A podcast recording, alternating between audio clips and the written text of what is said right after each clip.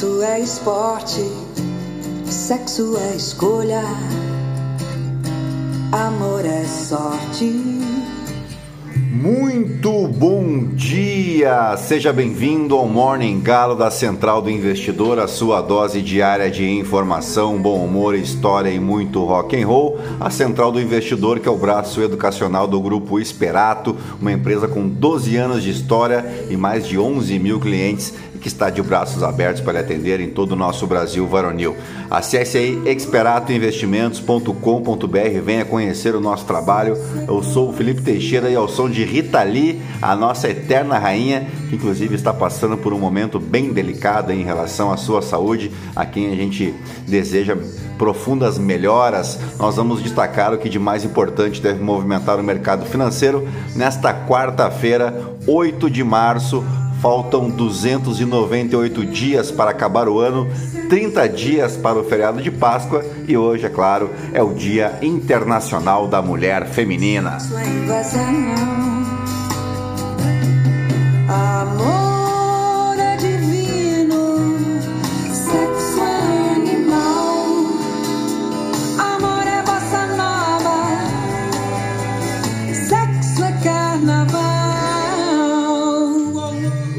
Muito bem, são 5 horas, não, são 4 horas e 47 minutos, 23 graus aqui em Itapema. Hoje é aniversário do ouvinte Diego Jefferson, a quem eu deixo um grande abraço e o desejo de muitas felicidades. E claro, hoje é Dia Internacional da Mulher, data oficialmente criada pela ONU em 1977.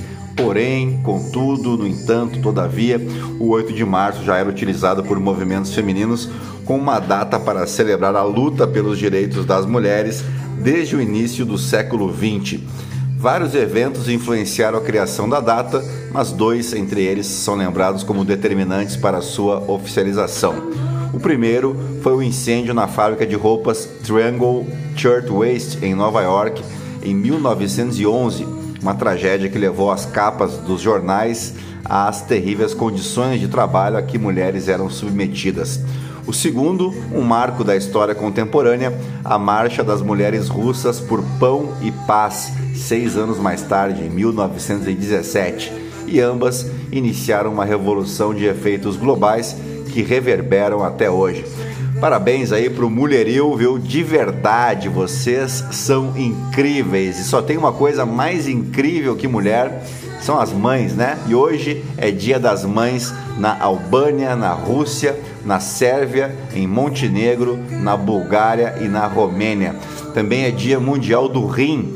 E os rins, né, porque são dois, até onde, salvo engano, até onde eu sei, são órgãos do sistema urinário relacionados, entre outras funções, com o controle da concentração de substâncias no nosso sangue, ou seja, sua principal função é filtrar o sangue. Então, parabéns mulheres, parabéns mamães do leste europeu e parabéns aos rins. E agora sim, depois de embevecer vocês com tanto conhecimento, vamos direto ao que interessa, mas antes, se você gosta do conteúdo aqui da Central do Investidor, nos ajude compartilhando, indicando o nosso podcast para um amigo, para uma amiga para que ele se some aí aos 13.825 ouvintes que não se misturam com a gentalha. Você pode me seguir também no Instagram, no Felipe ST. E é isso aí, gentalha, gentalha, gentalha. Vamos operar!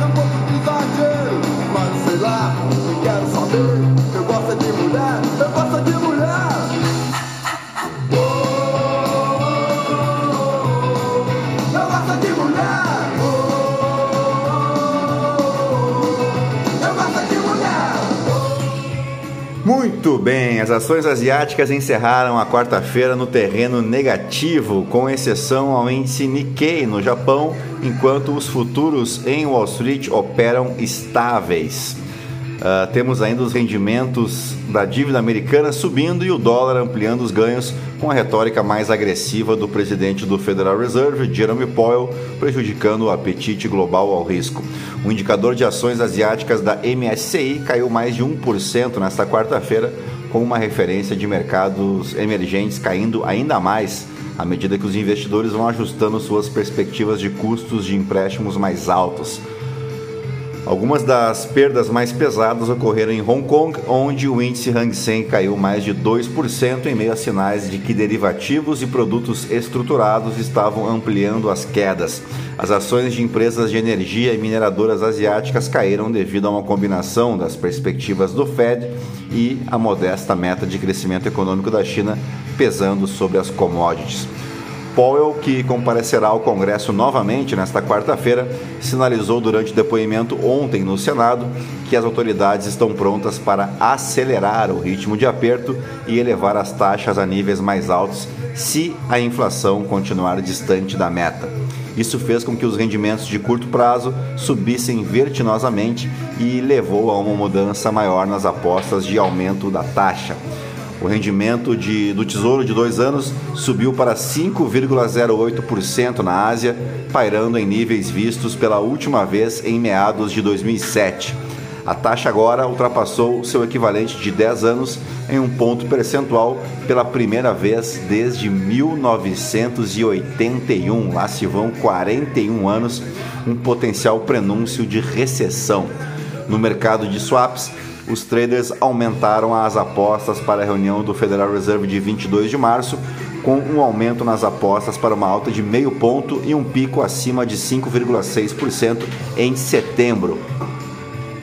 O Fed levou sua taxa básica de juros em um quarto de ponto para um intervalo de 4,5% a 4,75% em fevereiro os formuladores de políticas dos Estados Unidos terão a chance de revisar os dados de empregos de fevereiro, o payroll, e uma atualização sobre os preços ao consumidor, o CPI, antes de se encontrarem novamente.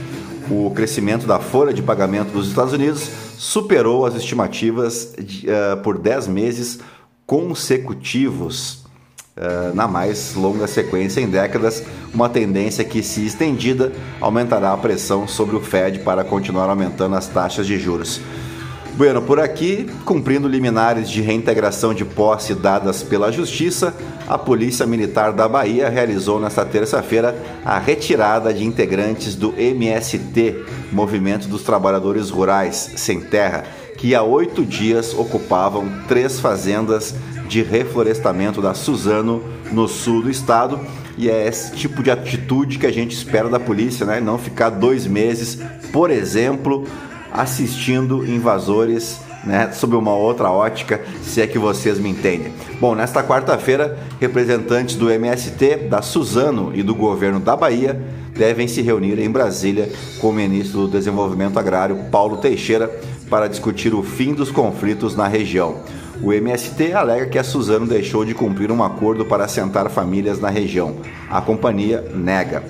Já a Americanas apresentou uma nova proposta para seus credores, semelhante ao que havia sido realizado em fevereiro. A nova oferta propõe um aporte de 10 bilhões de reais do trio Jorge Paulo Lema, Marcel Teles e Carlos Alberto Sicupira. Anteriormente a proposta era de 7 bi. Em ambos os casos, o empréstimo de 2 bilhões que os três decidiram fazer à empresa seria descontado do total. Os credores, porém, ainda não aceitaram. Abre aspas. A companhia, assessorada pelo Rothschild, apresentou nova proposta com estrutura similar à anterior, mas tendo um suporte dos acionistas de referência a um aumento de capital em dinheiro no valor de 10 bilhões de reais, considerando o financiamento já aportado afirma a empresa em fato relevante encaminhado à CVM. E dito isso, vamos às principais manchetes dos portais de notícia no Brasil e no mundo, ao som de U2 e B.B. King.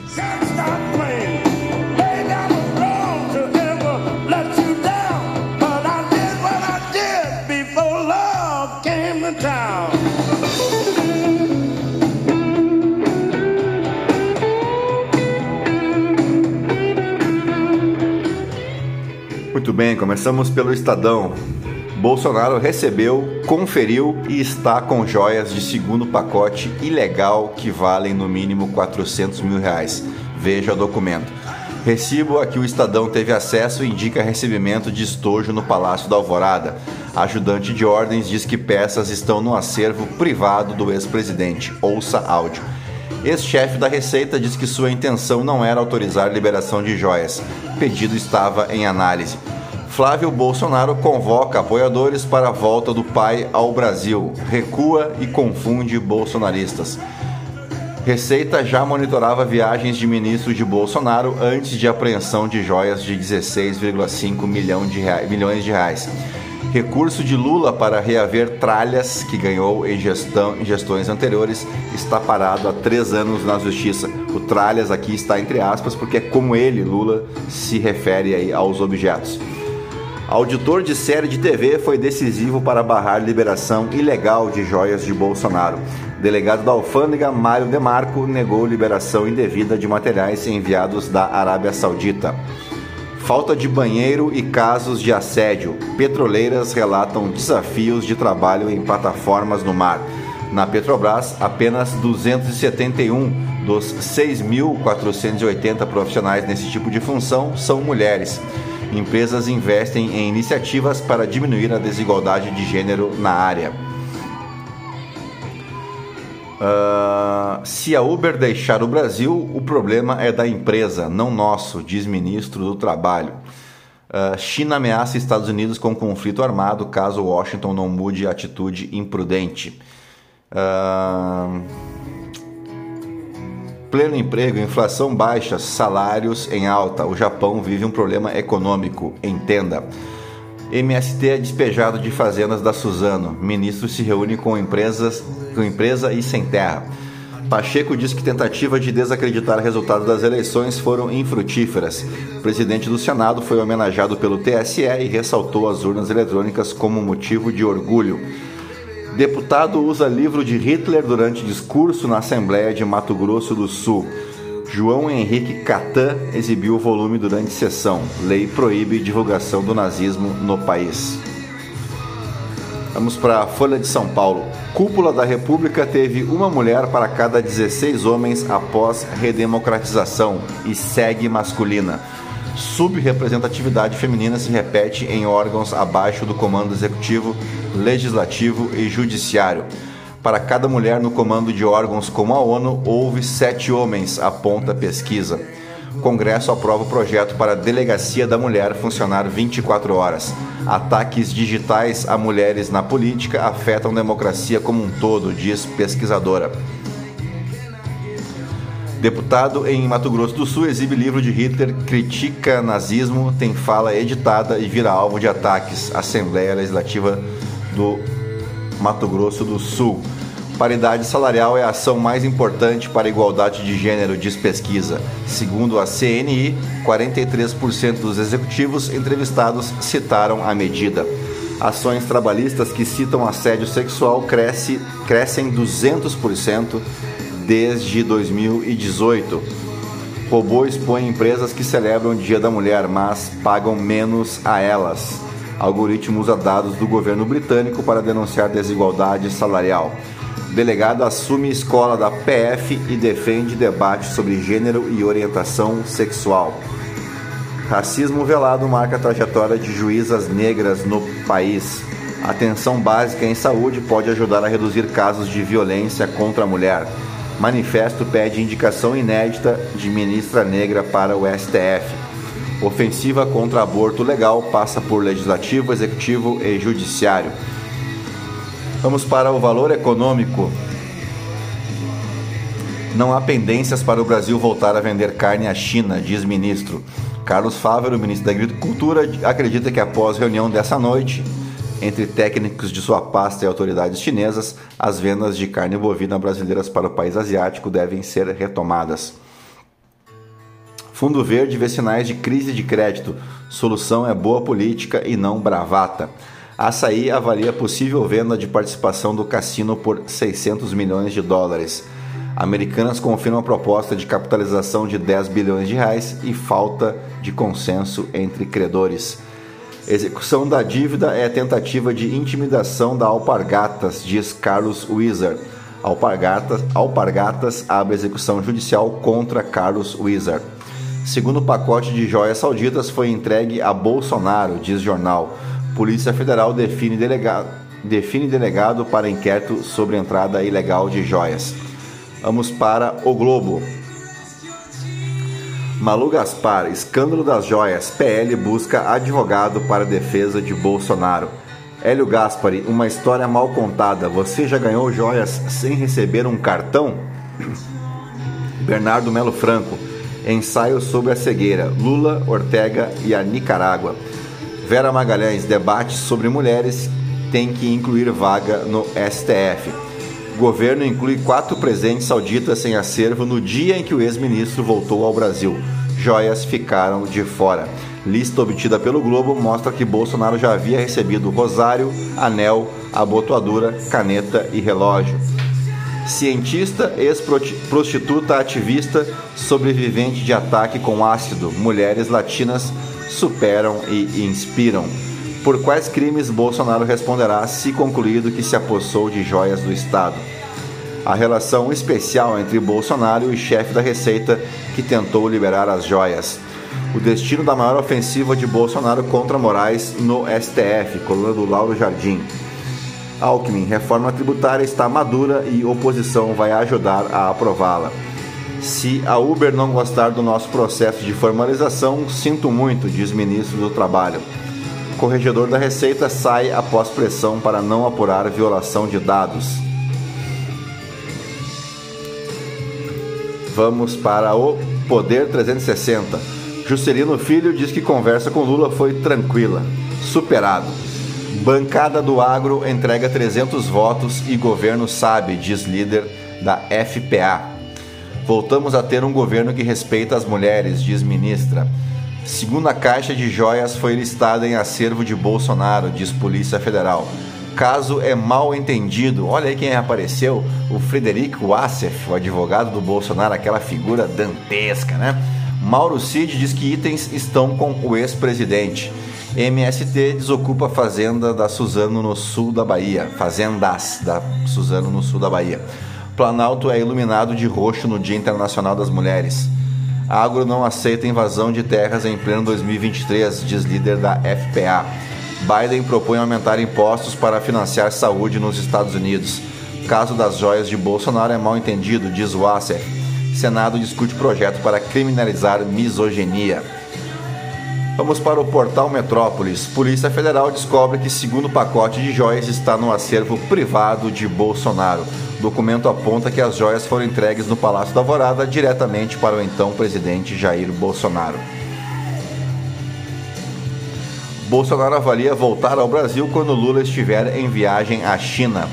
Ex-secretário da Receita foi demitido um mês após retenção de joias. Ministério Público se posiciona a favor de caçar mandato de ministro da Educação. TCU cobra devolução de auxílio moradia pago a PMs e bombeiros do DF. Uh... Clientes enfrentam fila de 300 mil pessoas para resgatar dinheiro esquecido. Justiça declara inconstitucional lei que garantia aproveitamento de ex-empregados da SEB. Vamos para o The New York Times. Ucrânia afirma que a batalha de Bakhmut é a última resistência de Wagner. Os ucranianos dizem que o grupo mercenário Wagner da Rússia está ficando sem combatentes recrutados nas prisões. Kiev também sofreu pesadas perdas em Bakhmut. Inteligência sugere que o grupo pró-ucraniano sabotou oleodutos, dizem autoridades dos Estados Unidos. É o mesmo destaque também do The Washington Post. Vamos só deixar carregar a manchete aqui. Oficiais de inteligência suspeitam que guerrilheiros da Ucrânia podem estar por trás do atentados, dos atentados da Nord Stream. No Financial Times, Volkswagen prioriza a fábrica de baterias nos Estados Unidos em detrimento da Europa ao buscar 10 bilhões de euros do governo Biden. Quem aniversariava nesse Dia Internacional da Mulher é ela, a graxinha Hebe Maria Monteiro de Camargo Ravagrani, a Hebe Camargo, apresentadora, cantora, radialista, humorista e atriz brasileira, a rainha da TV, né? Iniciando sua carreira como cantora de rádio ainda na década de 40 na Rádio Tupi. Lançou, uh, ela já, já depois de conhecida né, como a principal estrela do rádio da cidade de São Paulo, foi convidada a integrar o grupo que foi ao porto da cidade de Santos buscar os equipamentos para dar início à primeira rede de TV brasileira, a Rede Tupi. Foi convidada por Assis Chateaubriand para participar da primeira transmissão ao vivo da televisão brasileira, ainda no ano de 1950. Em 55, Hebe iniciou o programa feminino da TV, o primeiro programa feminino da TV brasileira, O Mundo é das Mulheres, dirigido por Walter Forster. Em 1959, lançou seu primeiro disco, Hebe e Vocês. Em 64, se afastou da TV a pedido do marido Décio Capuano para dar à luz ao filho Marcelo Capuano. Retornou à TV pela Record em 1966, após vários convites e a contragosto do marido com o programa Hebe, que permaneceu mais de 40 anos no ar em diversas emissoras e se estabilizou, né? Estabilizou a Hebe como a rainha da TV brasileira. Na década de 70, consagrou-se como um dos programas de maior sucesso da televisão, com média de 70% de audiência. Em 74, o programa foi transferido para a Rede Tupi, saindo do ar em 75 e retornando para a Bandeirantes em 1979. Em 1986, programa estreou no SBT, onde permaneceu por 25 temporadas. Nos fatos históricos, vamos para o ano de 1618, quando Johannes Kepler formulava a terceira lei do movimento planetário. Kepler estudou as observações do astrônomo Tycho Brahe e descobriu por volta de 1605 que essas observações seguiam três leis matemáticas relativamente simples suas três leis de movimento planetário desafiavam a astronomia e física de Aristóteles e Ptolomeu. A primeira lei de Kepler, então, é a lei das órbitas elípticas. O planeta em órbita em torno do Sol descreve uma elipse em que o Sol ocupa um dos focos. A segunda lei de Kepler é a lei das áreas. A linha que liga o planeta ao Sol varre áreas iguais em tempos iguais. A terceira lei de Kepler, lei dos períodos. Os quadrados dos períodos de translação dos planetas são proporcionais aos cubos dos semi-eixos maiores de suas órbitas. Espero que você tenha entendido, porque eu mesmo não entendi bolhufas. Mas vamos em frente. No ano de 1669, o vulcão Etna, que ainda hoje está ativo na Itália, lá na região norte da Sicília, causava a morte de mais de 20 mil pessoas. A erupção destruiu a cidade de Catânia. Sendo o vulcão mais alto da Europa Ocidental, o Etna é a mais alta montanha da Itália ao sul dos Alpes. A extensão total da base do vulcão é de 1.190 quilômetros quadrados, com uma circunferência de 140 quilômetros, que faz do Etna superar em quase três vezes a área do Vesúvio. É um dos vulcões mais ativos do mundo e está praticamente em constante erupção. Ocasionalmente, o Etna pode ser bastante destrutivo, mas normalmente as erupções não oferecem grandes riscos à população que vive nas localidades próximas. Os solos vulcânicos em redor propiciam inclusive bons campos para a agricultura, com vinhedos e hortas espalhados nas faldas da montanha e em toda a planície de Catânia, a sul.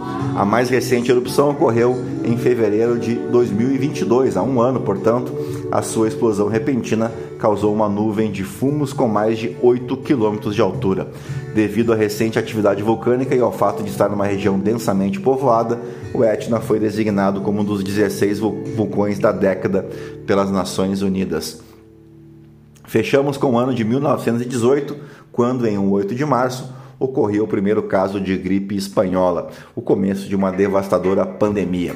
Até dezembro de 1920, a gripe espanhola infectou cerca de aproximadamente 500 milhões de pessoas, cerca de um quarto da população mundial na época.